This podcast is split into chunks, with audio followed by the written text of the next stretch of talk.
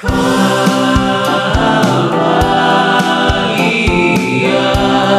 tal amigo o amigo vocalista? Bienvenido o bienvenida a un nuevo episodio de Pro Tips Vocales, en donde es mi trabajo traerte las mejores prácticas inspiradas en los mejores vocalistas para que te inspires a cantar con la voz que sueñas y abrir todo tu talento.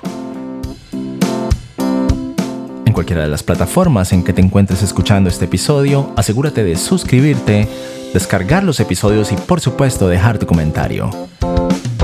Este es Pro Tips Vocales, episodio número 8. Bienvenido o bienvenida.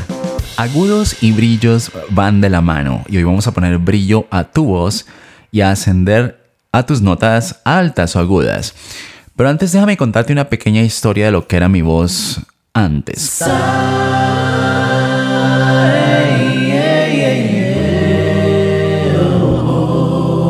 Hace un tiempo, muchos años atrás, escribí una canción, una de mis primeras canciones, y le puse mucho tiempo, por supuesto, a, escribirla y mucho amor, puesto que esta canción la iba a dedicar, iba a dedicar a esa chica de la cual yo estaba enamorado en ese momento. Y si tú has dedicado canciones o poemas a tu pareja, sabes que cada coma, cada punto, cada letra, cada vocal lleva nuestro corazón impreso. Así que eh, llegó la noche de dedicar la canción para mí y le dije a mi novia, ya se llamaba Michelle, que se sentara eh, enfrente de mí. Tomé mi guitarra y comencé a cantar. Al llegar a ese fa, ese fa que parte a mucha gente por arriba de do medio, mi voz se desgarraba. Y al llegar al sol, dos semitonos más arriba, ni se diga, ya estaba muerto, muriéndome, deseándome a mí mismo que me tragara la tierra. Y realmente en esa época poco o nada realmente me importaban las opiniones ajenas, pero tu novia es otra cosa, por supuesto. y al terminar de cantar sucedió lo peor. Ella me miró con sus ojos azules muy bonitos y me dice en su inglés eh, de Boston, Ulises, te queda como forzada en esas notas agudas. No quiero entrar en detalle, pero ese comentario me tiró al suelo por meses y tal vez por años. Y cuando tu amor propio se hiere, por supuesto, hay que sacarlo de ese lugar cuanto antes. Una de las maneras es ignorar el comentario y siguiendo adelante, por supuesto. Pero en mi caso esa no era una opción porque para mí cantar iba en serio. No era un medio hobby de cada tres semanas, era algo que realmente yo me tomaba en serio. Entonces fue cuando por primera vez eh, comencé a investigar un poquito más a conciencia qué era lo que estaba sucediendo con mi voz y cómo podía yo sacarla de problemas. Me tomó años, pero hoy voy a darte un atajo muy grande y te voy a dar un ejercicio que te va a poner en esas notas agudas de cabeza y lo mejor sin lastimarte para que no sufras y no pases todas las penurias y torturas que pasé yo con mi propia voz. Entonces, vamos a hablar del cantante gangoso. vamos a hablar del ejercicio Ney, que tú me has escuchado hablarlo o, o mencionarlo en muchísimos de mis episodios en YouTube, etc. Y este ejercicio es uno de los ejercicios más poderosos para los agudos con facilidad. ¿Por qué? Porque la N es una consonante nasal. Su misma eh, onomatopeya o su mismo sonido como tal inmediatamente nos sugiere que es nasal. Mm, envía el sonido arriba. Y por supuesto también es una consonante vocal. Esto quiere decir que existe una vocal por debajo de ella. No es como la k o la p o la t. ¿Ves? En esta hay una consonante, eh, hay una vocal por debajo de ella sosteniéndola. Mm. Lo cual quiere decir eh, que estas dos características de la N dirigen el sonido a las cavidades nasales o los resonadores frontales eh, del rostro.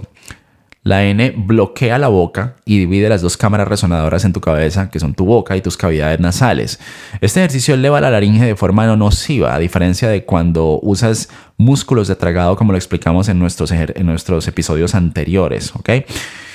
Eh, no es un ejercicio artístico, no está supuesto a sonar bonito, es una terapia simplemente, una terapia vocal para disparar la resonancia frontal. Por eso, ese sonido debe ser gangoso y bastante fastidioso. Sin embargo, como todo ejercicio vocal, hay un par de formas de hacerlo bien y un mar, un sinnúmero de formas de hacerlo eh, de forma incorrecta. Si usas la faringe bucal, por ejemplo, ese es uno de los errores más comunes, en lugar de la faringe nasal, que son muy diferentes, vas a quedar con un sonido atrancado y pesado en la parte trasera de tu boca de la siguiente forma.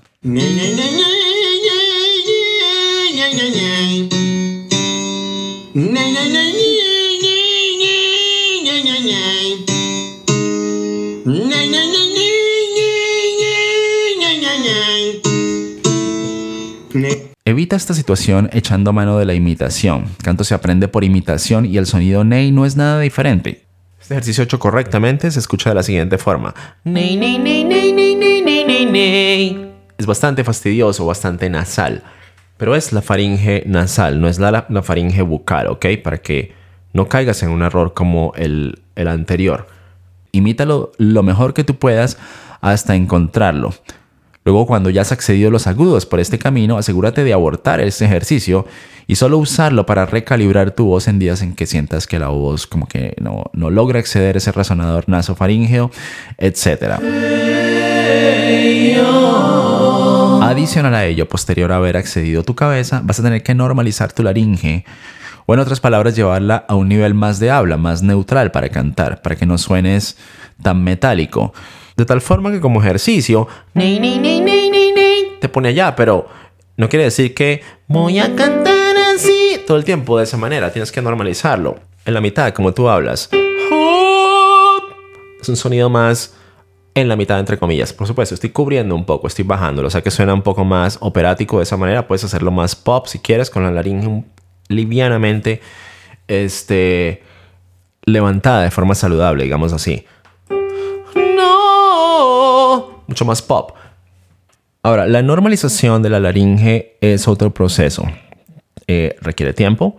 Por supuesto, es tema de discusión, tela para cortar de otro episodio. Por ahora te dejo con este ejercicio que te pone allá y te ayuda a acceder los agudos de forma que no te lastimas. De tal forma que hasta hoy hemos visto que existen dos caminos para llegar a esos agudos. Uno es cubriendo el sonido, como lo vimos en el episodio anterior. Y en el día de hoy hemos elevado la laringe un poco, que es el otro camino para llegar allá a acceder la cabeza.